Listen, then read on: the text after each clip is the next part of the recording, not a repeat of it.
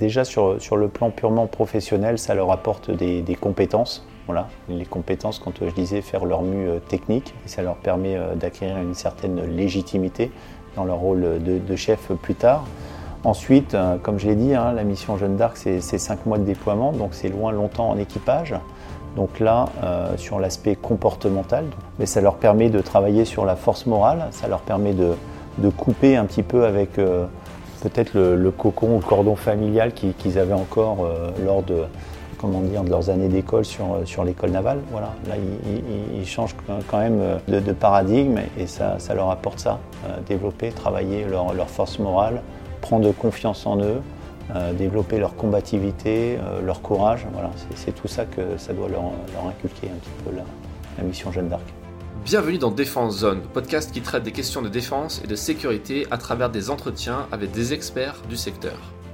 Cette semaine, nous embarquons sur le porte-hélicoptère amphibie Mistral afin de nous entretenir avec son pacha, le capitaine de vaisseau Alexis Muller. Passé par les commandos marines, l'officier a également commandé une frégate type Lafayette avant de prendre le commandement du Mistral en juillet 2020. A noter que cet épisode fait partie d'une mini-série exclusive de 9 épisodes sur la mission Jeanne d'Arc de la Marine nationale et ils sont uniquement réservés aux abonnés de notre espace Premium. Pour y avoir accès, rendez-vous sur notre site internet défense-zone.com et cliquez sur l'onglet Premium en haut à droite. Une fois abonné, vous aurez accès à tout notre contenu exclusif, les archives numériques de notre magazine et vous recevrez également les prochains numéros de la version papier directement dans votre boîte aux lettres. Nous vous souhaitons une bonne écoute.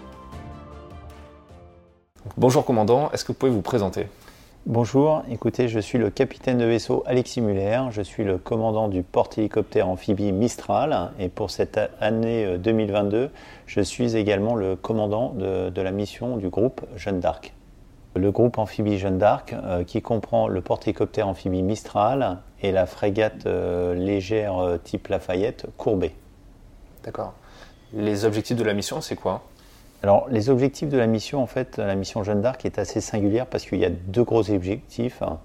Il y a un premier objectif qui est la formation euh, euh, des, futurs officiers de, marine, des futurs chefs de la marine de demain. Là, actuellement, on en a 160 à bord. Donc voilà, objectif de formation. Euh, c'est une école de formation d'excellence où on leur donne le volet pratique parce qu'ils sortent globalement de l'école navale où ils ont eu deux années essentiellement académiques et là, c'est vraiment la, pratique, l'application.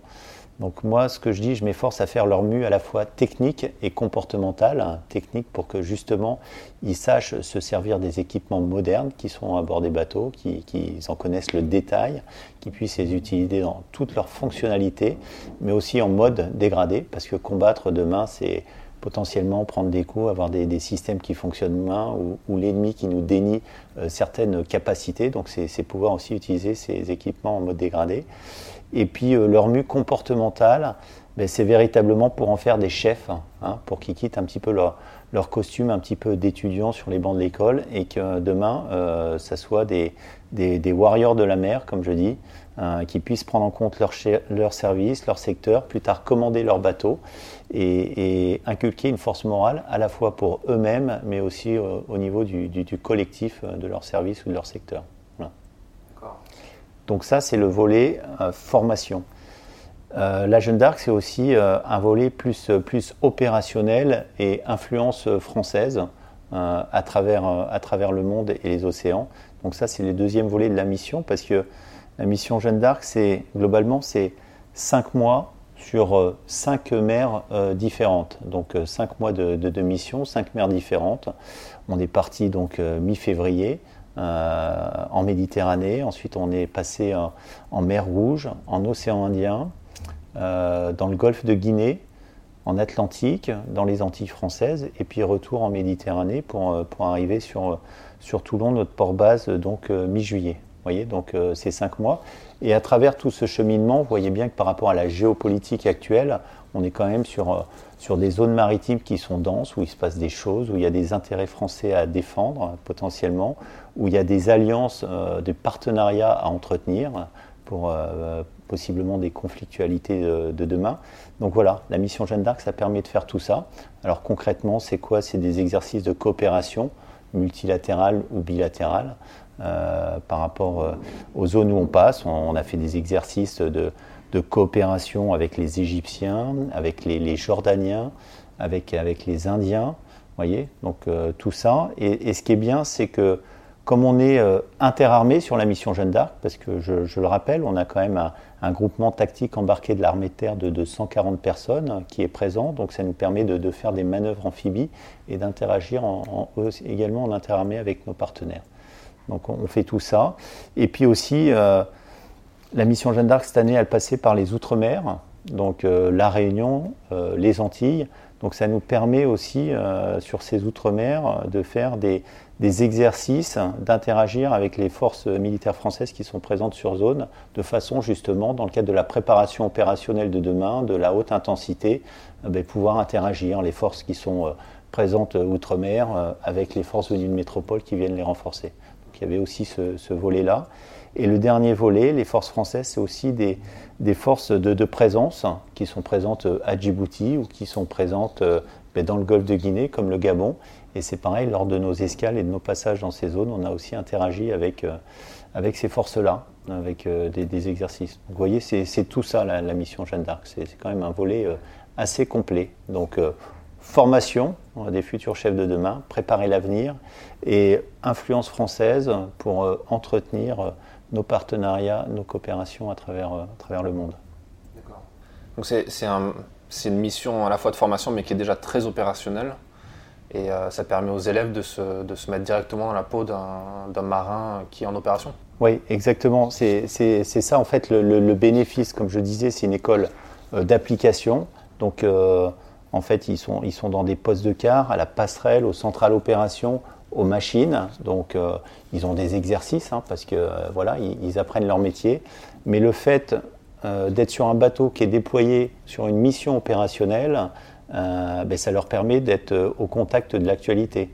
Quand on est passé en Méditerranée, c'était euh, juste avant le déclenchement de la guerre en Ukraine. Du coup, ça leur a permis de voir un petit peu la situation navale avec les présences des bâtiments russes et tout ça. Ils, voyaient vraiment sur leur scope radar ce que l'actualité disait dans les journaux.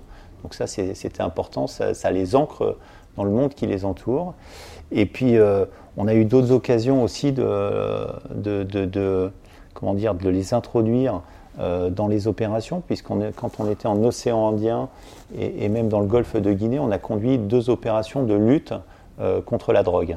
Et donc là, on a pu euh, véritablement les insérer dans les équipes. Donc là, ils ont vu la réalité des choses et, c'est bien parce que ça les ancre dans, le métier qu'ils feront maintenant d'ici deux semaines et quand ils seront chefs de service, qu'ils se retrouveront en océan Indien sur leur bateau et que ils seront chefs d'équipe de visite et qu'on leur dira ben, il faut aller, comment dire, euh, faire une enquête de pavillon sur ce boutre-là, eh ben, c'est quelque chose qu'ils auront déjà vu, voire euh, certains pratiquer un petit peu en étant binômés, donc ça sera plus facile pour eux.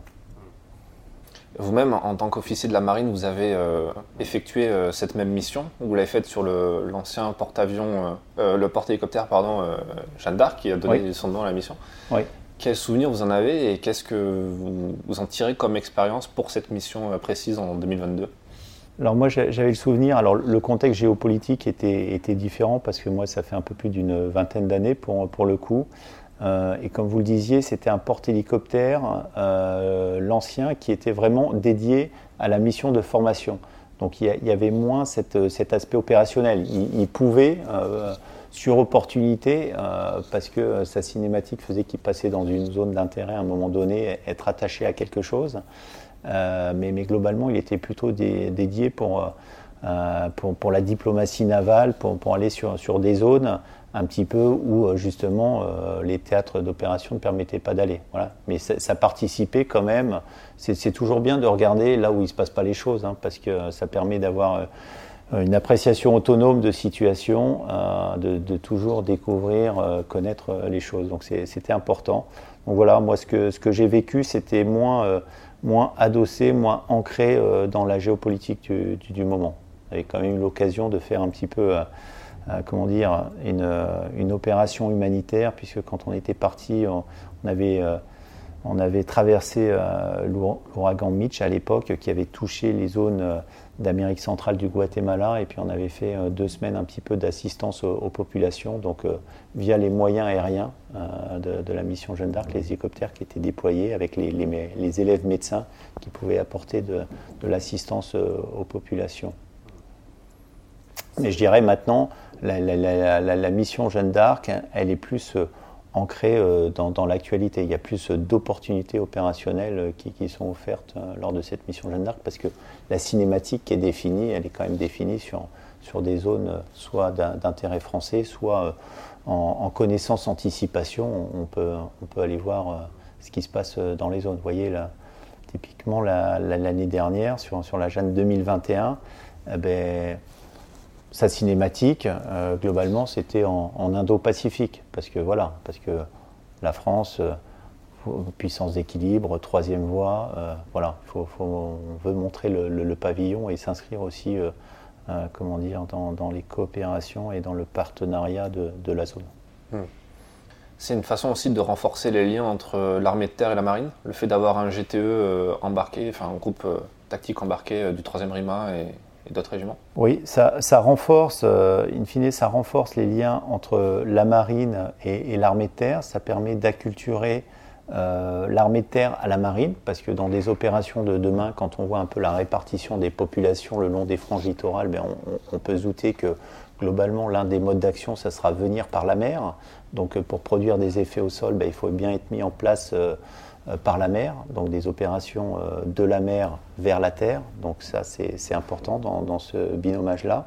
Et puis euh, c'est important, au-delà de la relation purement marine-armée-terre, c'est travailler les trois armées, marine, armée-terre et armée de l'air, en interarmée, parce que parce que demain, les opérations euh, euh, haute intensité, notamment, se, feront en, interarmée. Donc, euh, plus on s'entraîne en interarmée, mieux c'est. Donc là, c'est vrai que ça avait du sens de bout en bout d'être en interarmée. Donc, marine et puis le, groupe tactique embarqué avec des exercices quasiment à toutes les, les, escales. Et puis de temps en temps, on était vraiment le volet interarmé, puisqu'il y avait des hélicoptères de l'armée de l'air et de l'espace qui interagissait aussi avec nous quand on est passé à Djibouti, avec les fameuses forces de présence françaises à Djibouti, et quand on est passé aussi au large de la Guyane, où il y a des, hélicoptères euh, de l'armée de l'air et de l'espace qui, sont venus s'entraîner sur le bateau justement pour conserver leur, leur, capacité. Et il y a même un hélicoptère euh, qui, qui, qui, est parti avec nous pour aller jusqu'à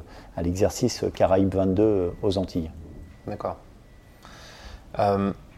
Pour revenir sur euh, votre mission à, vous, votre Jeanne d'Arc à vous, euh, qu'est-ce que ça vous a apporté euh, dans, votre carrière quand, vous êtes passé par, par les commandos marines, par, par l'école de guerre Qu'est-ce que ça vous a apporté concrètement et qu'est-ce que ça va apporter à, cette jeune génération de futurs officiers? Alors, euh, bah, ça apporte euh, plusieurs choses. Euh, déjà, sur, sur, le plan purement professionnel, ça leur apporte des, compétences. Voilà, les compétences, quand je disais faire leur mue technique, donc ça, ça leur apporte des compétences et ça leur permet d'acquérir une certaine légitimité dans leur rôle de, chef plus tard. Ensuite, comme je l'ai dit, hein, la mission Jeanne d'Arc, c'est cinq mois de déploiement, donc c'est loin longtemps en équipage. Donc là, sur l'aspect comportemental, donc la deuxième mue que, j'envisageais, mais ça leur permet de travailler sur la force morale, ça leur permet de, couper un petit peu avec euh, peut-être le, cocon ou le cordon familial qu'ils avaient encore euh, lors de, comment dire, de leurs années d'école sur, sur l'école navale. Voilà, là, ils, changent quand même de, paradigme et ça, ça, leur apporte ça, développer, travailler leur, leur force morale, prendre confiance en eux. Euh, développer leur combativité, euh, leur courage. Voilà, c'est tout ça que ça doit leur, inculquer un petit peu la, mission Jeanne d'Arc. Cette mission, c'est euh, une, école, une école de la mer pour eux C'est aussi une école de, management, quelque part, de, ou plutôt, plutôt parlant de, commandement, pas de management, puisque c'est plus réservé aux civils peut-être. Quoique, est-ce que vous, vous considérez que le management, c'est du commandement Alors, euh, ça, ça, ça, ça, peut être les deux, c'est plutôt le, commandement, parce que, parce que, in fine, quand on embrasse une carrière euh, militaire, ce qui, ce qui peut changer euh, par rapport au management, c'est que le, commandement, ça peut amener jusqu'à la décision soit de donner la mort, soit d'être prêt à accepter la mort pour soi ou pour une partie de, son équipage. Donc c'est là que, que, commander peut changer sûrement avec manager. Commander, c'est ces trois choses. Hein. c'est pouvoir convaincre, euh, apprécier son personnel et, de temps en temps le contraindre sur, sur les missions. Et, in fine, contraindre les gens pour, pour, aller donner la mort ou alors euh, recevoir la mort. Donc euh, c'est important et, je pense que lors de cette mission Jeanne d'Arc, effectivement, ils, ont des, des, cours de leadership pour, pour leur apprendre ça. Alors, c'est que le début d'un cheminement. Hein. Ils ne vont pas tout apprendre sur, sur la mission Jeanne d'Arc, mais à travers ce qu'ils vivent, aussi bien euh, en équipage, avec euh, l'esprit d'équipage, en étant insérés sur les bateaux, mais aussi l'esprit de, promotion euh, qui font vivre. ils apprennent un petit peu tout ce sentiment-là. Ils apprennent à développer leur force morale. Je pense qu'il doit y avoir un cheminement intérieur. Hein. voilà, chacun trouve ses ressources différemment en regardant vraiment trois domaines particuliers pour construire sa force morale. Je pense déjà le physique, donc la possibilité de, se renforcer physiquement, de, tester ses limites. Et ça, ils peuvent le faire parce que quand ils font des quarts de nuit et tout ça, qui sont sollicités, ben, ils testent leurs limites. Ils testent leurs limites d'endurance, partir 5 mois. Euh, ils peuvent faire des épreuves sportives aussi euh, sur le pont d'envol, donc ils testent leurs limites. Euh, psychologiquement, parce qu'ils parce que réfléchissent justement sur ces sujets-là. Qu'est-ce que donner la mort Qu'est-ce que recevoir la mort? Voilà. Et puis ensuite, euh, plus euh, individuel et personnel, ben, l'aspect culturel ou spirituel que, que, chacun doit développer aussi, parce que je pense que ça fait partie euh, des forces morales. sur le bateau, on, vous donne le, surnom de Pacha. C'est vous qui êtes le, qui êtes le, le commandant du, du, navire et du groupe. à quoi ça correspond comme responsabilité concrètement? Ben, la responsabilité, euh, on dit que globalement, euh, le commandant, le pacha sur le bateau, c'est le, après Dieu, c'est, le premier maître après Dieu. Donc euh, voilà, globalement, c'est, organiser l'activité de cette petite ville de, façon à répondre aux attendus et aux objectifs de la mission. Donc il faut tout mettre en musique pour, faire ça, répondre aux objectifs de la mission. Et, au-delà de ça, c'est se projeter dans l'avenir euh, en anticipation pour euh, justement euh, essayer d'envisager l'avenir et d'être capable de répondre aux différents canons conformes, aux, nouvelles sollicitations qui, pourraient naître. voilà, c'est essayer de, comment dire, de, se projeter dans l'avenir pour, limiter l'incertitude, même s'il y aura toujours une incertitude. Alors voilà, en gros, le, commandant, ce qu'il doit faire. Donc, globalement, il y a, trois gros domaines. Hein. Il y a le domaine de la ressource humaine, voilà, euh, s'assurer que voilà, euh, tout le monde, euh, moi, ce que je dis à, mes équipes et à mon état-major, il faut faire en sorte, si, on veut répondre aux objectifs de la mission, que, chacun des marins à bord soit, heureux de naviguer et, de répondre à la mission.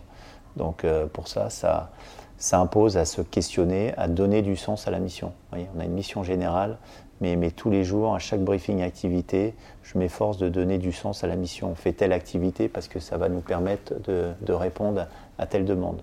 Toujours se dire pourquoi on fait les choses. Ça, c'est très important et, c'est comme ça qu'on tient sur, sur, sur, le long terme.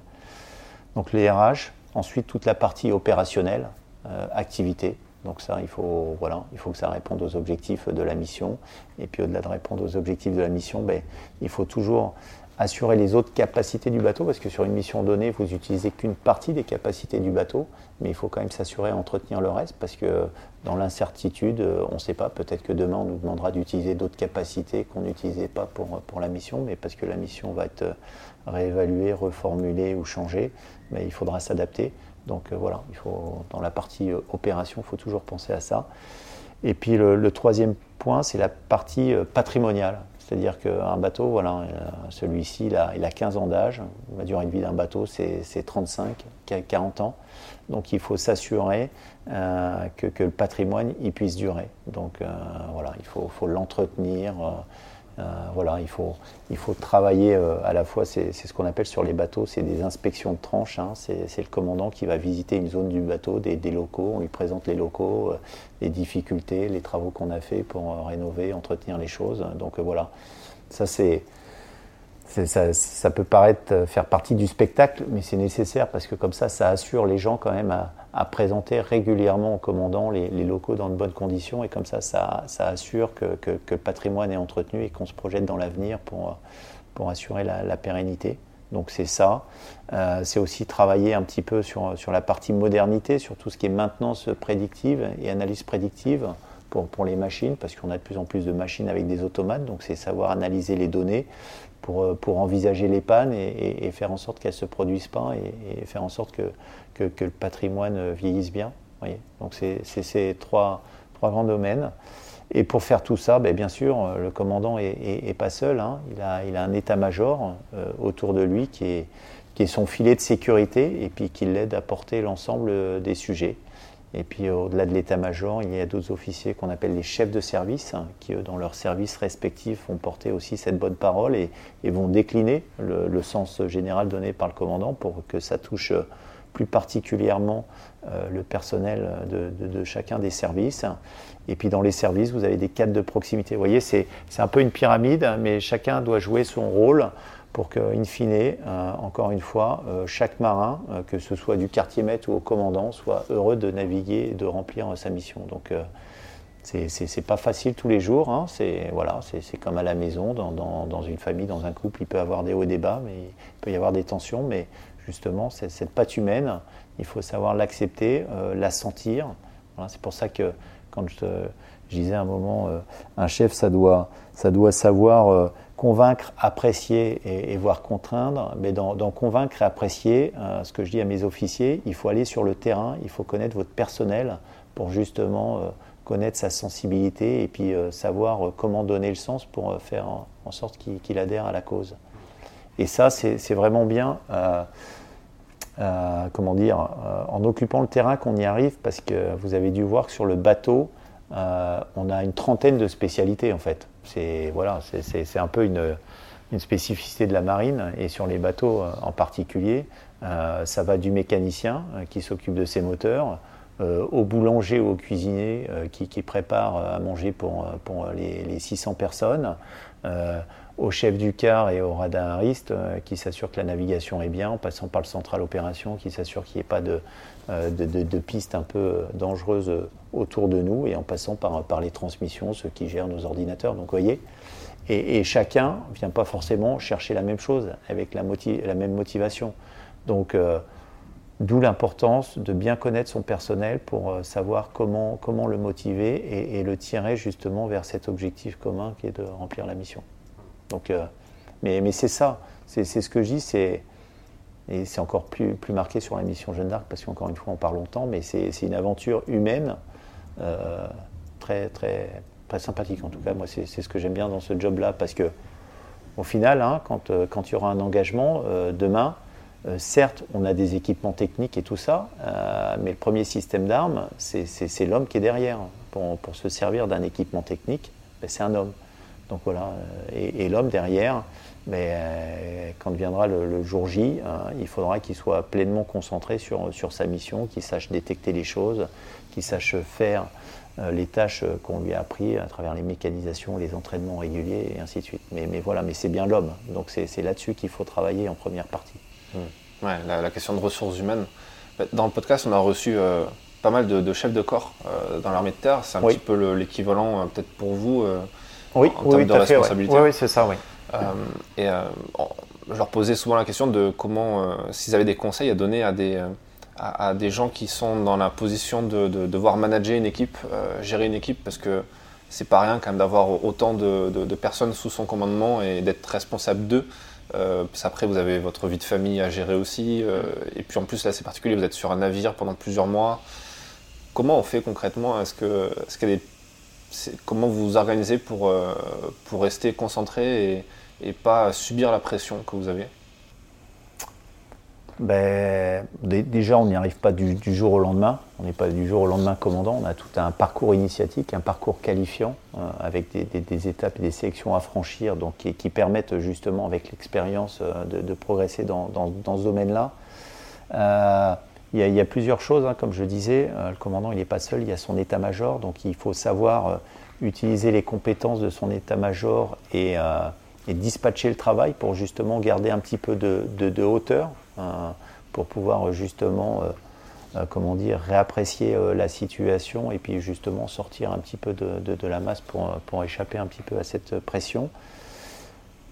Je pense qu'il faut arriver quand, quand, on est commandant, en fait, globalement, les tableaux les tableaux de commandement hein, qui, vous désignent tombent six mois à l'avance. Donc ça, laisse du temps pour se préparer. Et je pense qu'il faut s'y préparer. Quand on arrive commandant, c'est ce que je disais aux officiers élèves, quand ils vont arriver chef de service, Maintenant qu'ils ont leur spécialité, leurs affectations, il faut qu'ils s'y préparent. Il faut arriver avec un projet, avec une vision. Il faut qu'ils aient déjà réfléchi.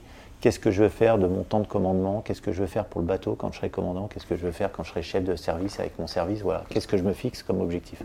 Donc il faut, y réfléchir.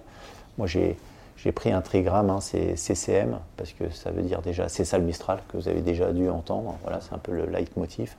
Et puis euh, CCM pour combativité, cohésion, modernité. Voilà, on trouve un petit peu les, les grandes phases et, comment j'ai voulu marquer euh, mon commandement. Donc voilà, il faut arriver avec un projet. Et, au-delà du projet, ben, il faut savoir convaincre les gens. Donc pour convaincre les gens, eh ben, encore une fois, il faut aller sur le terrain pour les connaître, les rencontrer et tout ça. Moi, euh, comme je vous dis, mon état-major fait, tourner le bateau. Moi, j'essaye de prendre de la hauteur. Et mon quotidien, c'est quoi? Ben, C'est m'assurer que l'entraînement est bien fait, hein, donc euh, je, participe aux entraînements, mais, aussi je me balade dans le bateau, je vais à la rencontre des gens pour savoir comment ça se passe, comment ça s'est passé l'entraînement, euh, comment vont les gens, euh, est-ce que la dernière escale s'est bien passée, voilà, comment ils se projettent sur le prochain exercice, est-ce qu'ils ont bien compris l'activité qui, qui, va avoir lieu dans la semaine qui vient sur la traversée, voyez? Aller au contact et tout ça, et, en étant en contact, euh, à force de rencontrer les gens, vous, vous sentez ceux qui vont pas très bien, qui sont pas comme d'habitude, qui sourient moins bien et tout. Et, fort de, ces signaux faibles qui sont captés, ensuite je me retourne vers mon état-major, on en discute et puis on partage un petit peu le, ressenti pour, pour, faire évoluer tout ça et, faire en sorte que bah, ça, ça, réponde à la mission.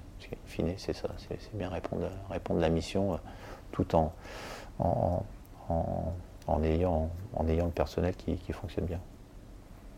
Est-ce que ce poste-là que vous occupez, c'est quelque chose que vous aviez euh, anticipé ou même euh, désiré quand vous êtes engagé comme, euh, comme officier? Oui, oui quand, quand, je suis rentré dans la marine, ben, j'ai découvert à l'école navale, on découvre un peu toutes les spécialités, donc j'avais pu découvrir un peu les différentes spécialités, parce que j'étais plutôt rentré plutôt pour faire l'aéronaval, parce que j'étais de la génération du Top Gun 1, pas, le 2, mais le, le 1. Voilà, donc c'était plutôt ça qui m'animait au début. Et puis ensuite, en, découvrant un petit peu tous les métiers, c'est là où on est allé à la rencontre de commandos et qui, racontaient un petit peu leurs actions et leurs opérations. Je me suis dit, ça, c'est bon parce que déjà, il y a de l'engagement physique. Et voilà, je, concevais mon engagement physique. Et puis, puis ça répondait aussi, euh, comment dire, euh, à la vision euh, patriotique et servir mon pays que j'avais. Je disais, tiens, ça, répond à, tous mes objectifs. C'est une aventure humaine forte, en plus une aventure physique, euh, voilà, qui me permettre d'extérioriser tout ça. Donc, euh, j'avais ça en tête. Donc, ça m'a animé le, premier temps. Et puis, je me suis dit, je suis rentré quand même dans la marine. C'est quand même, si possible, de, de, pouvoir commander un bateau. Donc, ça a toujours j'ai toujours eu ça euh, en tête. Donc, entre mes périodes de commando, j'ai essayé de maintenir un parcours qualifiant en allant de, temps en temps sur des postes euh, qui étaient sur des bâtiments de surface, de façon à, pouvoir avoir un parcours qualifiant pour être euh, dans, les gens sélectionnables. Il se trouve que j'ai été sélectionné pour, pour ces postes-là, mais oui, je pense que si on n'a pas l'ambition de, vouloir commander un bateau, si, si, on fait pas si on n'a pas cette volonté-là, on n'y arrivera pas. Il faut, quand même une volonté dans tout le métier de, militaire, en général, il faut être animé par une volonté pour, euh, pour réussir les choses. Est-ce que vous qualifierez cette euh, volonté comme euh, de l'ambition? Bah oui, il faut une certaine ambition, oui. Je, pense que de toute façon, on, tire les gens vers le haut en ayant une ambition. Il faut, si déjà on a une ambition personnelle, ça permet de fixer aussi des ambitions pour le, pour le bateau. Voilà. Et, cette ambition, permet d'être déjà exigeant pour soi-même, mais exigeant aussi pour, pour son équipage après. Et, je pense que pour préparer la guerre de demain, il faut, il faut de l'exigence et, de l'ambition. Voilà. Pour se préparer au combat de demain, il, faut ça, de l'ambition, de l'exigence, de la volonté. Il faut réfléchir à, comment on veut construire, comment on veut construire le bateau de demain pour qu'il réponde aux, engagements de demain. Ouais. Ça, ça, il en faut. À, vous entendre, on, on entend aussi la, vision d'un commando marine, parce que les commandos, c'est un petit peu ça aussi, c'est d'essayer d'innover dans, dans, les modes d'action, essayer de, réfléchir à... Et puis c'est le mode d'action qui, qui, est utilisé en premier, qui est... Même quand on parle de haute intensité, on ne peut pas se détacher d'une équipe de commandos. Quelle vision vous avez de ça, vous? Oui, mais vous, avez raison. Je, je pense qu'effectivement, moi, ce qui m'a attiré dans les commandos, c'est au-delà de l'engagement physique, de de, défendre les intérêts français et tout. Euh, ce que j'ai apprécié aussi de mon temps de passage, c'est un peu la, liberté d'action sur, sur les modes d'action innovants. Parce que c'est ça aussi, c'est les forces spéciales, euh, c'est répondre à des missions en, réfléchissant à des modes d'action qui ne sont pas forcément euh, conventionnels ou, traditionnels. Donc, et, je pense que pour, les bateaux, c'est un peu la même chose. Je suis un peu animé de, cet esprit-là. Il faut bien sûr être dans la doctrine, les procédures qui existent, mais mais encore une fois, comme je dis, la doctrine et les procédures, c'est fait pour évoluer. Et, le but, c'est pouvoir, dans les engagements de demain, pouvoir répondre et, au final en sortir vainqueur. C'est bien ça qu'il faut. Hein. Comme disait euh, Charles de Gaulle, hein, il ne faut pas se, contenter de faire vivre les armées telles qu'on les connaît, mais, construire euh, l'armée de demain. Donc euh, voilà, après il faut remettre l'ambition au niveau du, bateau, parce que je suis quand même dans le bateau, mais, c'est bien ça qu'il faut avoir en tête et c'est ça qui, m'anime. Donc je, pense qu'il faut, ça pour, envisager la, victoire euh, de demain. Est-ce que ça, ça peut pas être aussi euh, source de frustration, sachant que les matériels euh, mettent du temps avant d'évoluer? Construire un navire comme celui-ci, ça prend plusieurs années. Vous l'avez dit, ça a une date en plus de, de, péremption, entre guillemets, assez loin dans le temps. Comment on fait pour, pour jongler entre un temps de commandement qui, qui est assez court comparé au développement économique et militaire? Alors, non, ça mène pas de la frustration. Ça, on joue pas sur, euh, sur les mêmes niveaux et sur les mêmes échelles de temps. Je pense que effectivement, en tant que commandant, commandant pardon, euh, je me pose la question effectivement pour faire la guerre de demain avec euh, quels nouveaux équipements et tout ça, qu'est-ce qu'il faudrait développer en termes capacitaires pour répondre aux attentes en, se projetant un petit peu dans, l'avenir. Donc ça, cette démarche-là, il faut, l'avoir. Et avec l'état-major, on fait des propositions dans, ce sens-là. Et je pense qu'en étant commandant, c'est aussi, euh, ok, euh, très bien, euh, tu fais avec ce que tu as, et en revanche, tu essayes d'innover un petit peu par rapport à tout ce que tu as. Bah, tu peux peut-être réagencer différemment et faire en sorte d'avoir des modes d'action qui, qui, sont un peu différenciés, qui sont un petit peu évolutifs. Oui, je pense qu'on peut travailler sur les deux échelles de temps, vraiment se projeter dans, dans l'avenir, ok, en termes capacitaires, bah voilà, il faudrait plutôt penser à développer ça en en, établissant un cahier des charges et puis ensuite en faisant euh, bah, avec qu'est-ce que j'ai, euh, comment j'en tire la quintessence euh, pour, pour être un peu innovant. Les deux aspects. Est-ce que vous regardez ce que, ce que font nos alliés et aussi les, autres nations qui ne sont pas forcément alliées quand, quand, vous les croisez comme ça sur différentes, différents exercices? Oui, oui, oui, tout à fait. Je, je pense qu'il faut regarder à l'extérieur. Voilà. Euh, comme quand on est dans le privé, on regarde ce que font les, autres boîtes à côté. Si on veut rester sur le marché, euh, je pense que voilà, il ne faut pas avancer tout seul dans sa ligne d'eau et puis rester sur, sur les doctrines, les procédures qu'on a, mais toujours se poser la question, mais tiens, euh, comment ils font les autres à côté et, pas effectivement regarder que dans le bloc occidental, mais si on a la possibilité de voir comment, comment font les autres. Ça, je, je pense qu'effectivement, c'est important et, c'est ce que je dis à chaque fois, j'encourage mes équipes à, regarder, ne serait-ce que chacun à son niveau, mais quand on fait un exercice, euh, ok, on fait comme ça sur le bateau, mais comment font les autres bateaux du même type? Est-ce qu'on a partagé? Est-ce que vous êtes sûr, vous, entre chefs de service, vous avez bien échangé? Est-ce qu'on a pris le, le bon chez l'un pour essayer de, de, le réinvestir chez nous voyez Donc ça, commence déjà par là. Et puis ensuite, après, quand on est dans les exercices et tout ça, quand on est un petit peu sur, sur des modes d'action un peu plus globaux, c'est effectivement regarder ce que, ce que font les autres. Au niveau géopolitique, euh, quelle est votre vision, vous, sur, les, sur, euh, sur le long terme Sur euh, comment vous, appréhendez euh, un petit peu le, monde de demain en, tant que commandant d'un navire comme celui-ci Écoutez, alors je vais rester dans, ma partie, mais moi, de ce que je peux observer, hein, je suis parti en, mission mi-février, et globalement, dix jours après, il y avait une guerre qui se déclenchait en Europe. Donc ça, c'était bien pour les officiers élèves, pour, pour leur apprendre, ben voilà, quand on leur parle d'incertitude, du brouillard de, de la guerre et tout ça, de, ce qu'on ne sait pas ce qui va se passer demain, ben, je trouve que c'était un bon exemple parce que, parce que tout le monde euh, n'avait pas forcément l'idée que la, guerre allait se déclencher euh, aussi rapidement. Donc euh, voilà, donc du coup, qu'est-ce que ça m'inspire? Ça m'inspire de l'incertitude, que, que, le monde peut changer, ce qui est vrai un jour peut, peut, être différent le lendemain, parce qu'il peut y avoir des alliances de circonstances qui se créent, des, des, choses qui évoluent.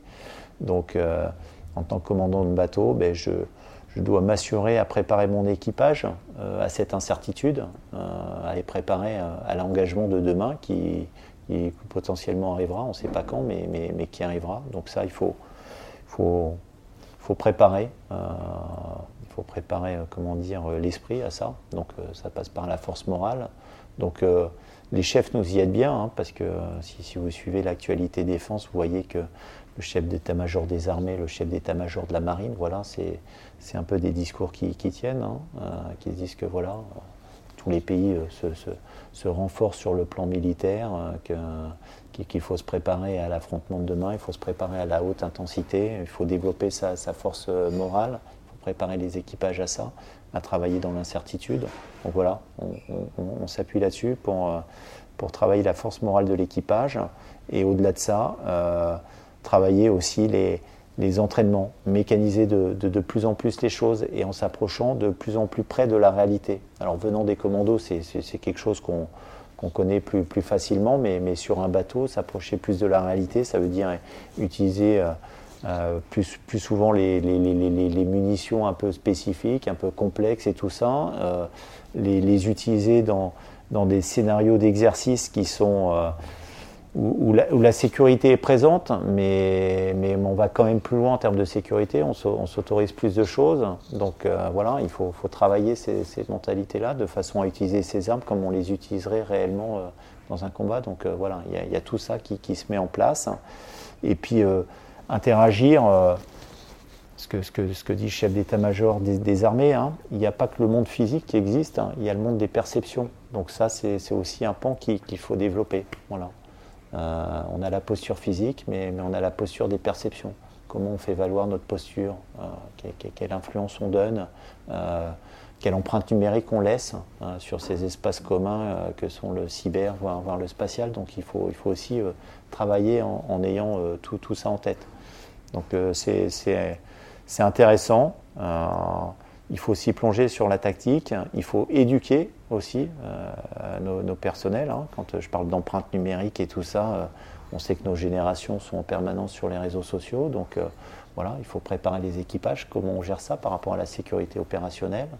Donc vous voyez, il y, a, toute une partie d'éducation qui, se fait sur, sur ces domaines-là. Voilà un peu comment, comment on se prépare et comment je vois les choses. Se préparer sur la posture physique et aussi la, posture informationnelle. Et, au niveau des équipages, c'est important de les éduquer. Vous avez parlé de cette génération qui, qui, euh, qui est euh, de plus en plus dépendante aux réseaux sociaux, euh, à, tous ces phénomènes-là, aux smartphones, etc. Bon, vous êtes un peu préservé sur un navire où il n'y a plus de connexion, donc c'est assez simple à, gérer. mais c'est aussi une génération qui n'a pas forcément connu, enfin qui n'a pas connu la guerre, qui commence à découvrir des, ce conflit qui arrive en, Europe il y a un phénomène aussi, je ne sais pas si vous avez pu le, percevoir, mais au moment justement de, cette attaque euh, russe, il y a des messages qui, dans des groupes de militaires sur, euh, Facebook, sur Instagram, de, gens qui commençaient à réfléchir en, disant euh, est-ce que j'ai fait le bon choix de m'engager? Parce que mine de rien, ça fait un peu peur. Il y a, ce côté, je ne dis pas qu'il y a un manque de patriotisme, mais est-ce que l'image qu'on avait quand on s'engage est pas forcément, pas, pas parfois un peu trop éloignée de la réalité qui est ce que vous avez dit au début, c'est-à-dire euh, accepter de donner la mort, la recevoir, et au-delà des clips de campagne, de, euh, de Top Gun, de, de toute cette communication, cette visibilité, euh, enfin, cette perception, est-ce qu'il n'y a pas un décalage? Est-ce que vous ne percevez pas ça sur, sur, un navire et, même plus largement dans, dans la marine nationale? Oui, si, si, je le perçois parce qu'effectivement, les, les, campagnes de recrutement, forcément, ça, donne envie de, vivre l'aventure et tout ça. Et, effectivement, il y a des gens qui, rejoignent les armées. comme je disais, la motivation n'est pas la même pour, tout le monde. Et à un moment donné, il faut s'assurer de, bien recentrer la motivation et de bien leur dire votre engagement, c'est ça aussi. Hein, c'est le sacrifice ultime et puis, euh, potentiellement euh, savoir donner la, mort aussi. Je suis d'accord avec vous qu'on a un rôle d'éducation. Et c'est ce que je m'astreins à faire. En plus, avec la mission Jeanne d'Arc, ça nous est facilité parce que avec les officiers élèves, euh, il y a un certain nombre de conférenciers qui, viennent à bord pour, donner des conférences justement ça sur, sur l'histoire militaire, sur sur le rôle de l'engagement, sur euh, donner la mort, recevoir la mort. Et, ce qui est bien, c'est que du coup, ces conférences sont aussi ouvertes à l'équipage. Donc ça permet de toucher aussi l'équipage. Donc vous voyez, pour donner du sens euh, sur ces, ces thèmes-là, euh, au-delà du commandant, il y a des conférenciers qui viennent leur dire, donc ils disent, tiens, il n'y a pas que mon commandant qui me dit ça, donc ça, leur, ça les fait réfléchir sur leur engagement. en plus, les gens qui s'engagent, ils s'engagent, ils ont des contrats de, de 4 ans qui sont renouvelables. Et quand il y a un renouvellement de, de, liens, donc ils, signent, mais au-delà de ça, c'est pas qu'une signature, ils vont pas au bureau administratif signer. Moi, je les reçois, euh, je leur explique le sens de leur engagement, euh, je leur fais un lien par rapport à, la géopolitique du moment, par rapport aux risques, euh, voilà, de façon à ce qu'ils réfléchissent sur, sur, le sens de l'engagement. Mais, mais, mais, mais, effectivement, il faut, encore une fois, il faut expliquer et éduquer parce que j'ai bien senti hein, quand on a passé Suez euh, au lendemain euh, du, déclenchement de la guerre en Ukraine, euh, certaines interrogations, à la fois des, marins et puis des, familles de marins. Est-ce que la cinématique de la mission va changer du coup voilà. Est-ce qu'ils vont retourner en Europe ou pas Est-ce qu'on va poursuivre la cinématique Puis certains, bah oui, tiens, mais oui, mais c'est oui, la guerre, ça arrive. C'est parce que en Europe, on a, bah, tout le monde fait le constat maintenant, on a trop vécu avec les, dividendes, les fameux dividendes de la paix et tout ça, et, puis savoir, euh, puis, savoir ce qui, est, ce, qui est, ce qui est véritablement un, conflit armé. On a beau leur parler euh, qu'il y a des soldats euh, français qui sont engagés en Afghanistan, qui, peuvent être engagés sur d'autres théâtres en, BSS et tout ça, mais, mais tant qu'on ne l'a pas vécu, on ne sait pas ce que c'est. Mais, mais, là, quand effectivement ça touche le territoire, que, que les familles, aux familles parlent un peu de la guerre en Europe, ben, ça interpelle, ça interroge. Donc effectivement, il y a, il y a une remise en cause, euh, une prise de conscience. Et, voilà. Et du coup, c'est. cette prise de conscience, je la trouve saine parce que, parce que ça permet, entre guillemets, de, surfer dessus justement pour poursuivre euh, cet objectif d'éducation et de leur dire Mais non, vous êtes bien engagés, vous êtes des militaires et voilà, il faut se préparer aux, engagements. Vous pensez que quelque part, ce sera, ce sera positif pour, euh, pour l'image de la marine, pour, pour, pour des questions de recrutement aussi? Parce que la marine nationale, comme les autres armées, euh, peinent par moments aussi à, recruter, à remplir tous les postes, euh, à avoir une sélection euh, vraiment accrue. comment vous voyez évoluer ça? Ben, Je pense que effectivement, cette guerre en Ukraine, effectivement, elle peut, elle peut avoir un effet bénéfique de, de, prise de conscience pour ceux qui disent tiens, mais la France, elle peut peut-être être menacée aussi, et puis, et puis faire en sorte qu'il y ait des gens qui, s'engagent plus facilement dans, les armées. Hein. Si, je fais le comparatif, euh, les attentats de 2015 euh, sur le, territoire français et tout ça, des attaques terroristes, euh, ben, il y en a qui ont dit tiens, ben oui, les terroristes, c'est pas qu'en Afghanistan, c'est pas qu'en BSS, ça peut être sur notre territoire aussi. Et, et, on a noté des, recrutements qui étaient plus importants, soit, soit dans les armées, soit dans les services de renseignement. Et donc, il faudra regarder un petit peu les statistiques, mais je pense qu'effectivement, il peut y avoir un éveil euh, et puis une, volonté euh, pour certains de, rejoindre les armées et donc euh, faire en sorte que le, recrutement soit, soit, soit, plus important. Ça, peut aussi consolider peut-être la, la, vision et la, motivation de, chefs aussi qui, qui, sont comme vous, qui ont une expérience opérationnelle assez, assez sérieuse et qui, qui, qui, sont maintenant confrontés à des, à des complexités euh, géopolitiques qui sont qu'on peut toucher du doigt euh, vraiment. Mais, mais c'est sûr que ces exemples-là, euh, ça permet d'asseoir un petit peu les, démonstrations et, ce qui est dit. C'est sûr que ça donne du concret pour, pour, pour, poser le, diagnostic. pour terminer cet entretien, euh, quel est le conseil que vous aimeriez donner à, des, futurs marins ou de, jeunes marins qui, nous écoutent et euh, qui aimeraient euh, servir ou, qui aimeraient poursuivre comme ça leur engagement Moi, je pense qu'il faut qu'ils vivent, vivent, leur aventure humaine, qu'ils soient enthousiastes, engagés et qu'ils soient heureux et épanouis dans, dans, le métier qu'ils font. Voilà, il faut que par rapport aux métiers qu'ils vont découvrir et tout ça. Euh, les officiers élèves, on leur présente un peu tous les panels. Il faut qu'ils choisissent une spécialité euh, qui semble correspondre un petit peu à, leur façon d'être, euh, voilà, ce qu'ils ont envie d'être. Mais voilà, il faut, vivre à fond son, aventure humaine. Et il n'y a que comme ça qu'on se tire vers le haut, qu'on répond à son ambition. Vous conseillez aux, jeunes officiers sur cette mission de devenir commando, comme vous de choisir cette spécialité ou, ou, pas? Ouais, je alors je fais pas de prosélytisme, euh, non, non, mais je, pense que ceux qui veulent faire commando, effectivement, je me suis entretenu avec eux, je leur ai, je leur ai dit ce qu'était le métier de commando, je leur ai dit aussi comment il fallait être, euh, voilà, les, euh, les, qu'ils aient le, tous les éléments en main pour pour, pour décider euh, par eux-mêmes, mais euh, je ne les pousse pas forcément à faire, à faire commando parce que, parce que dans la marine, en fait, euh, il y, a tellement de, métiers différents et la possibilité au cours de sa carrière de, de, passer d'une chose à l'autre qui, qui, qui, est assez importante. Donc, voilà, qu'ils soient guidés un petit peu par, par ce qu'ils veulent faire et, puis ça, se passera très bien, ils seront épanouis et, et le but c'est d'avoir des, des, officiers qui soient épanouis pour qu'ils puissent donner le, le, peps et la patate hein, à leurs équipes euh, pour que sur les engagements de demain, on puisse euh, y répondre comme il faut. Merci pour cet entretien et, merci pour votre accueil euh, sur ces quelques jours passés en mer avec vous qui, qui étaient très intéressants à voir, à photographier et, les rencontres que j'ai pu faire grâce à, grâce à ça de, votre personnel qui a été, qui était très bien.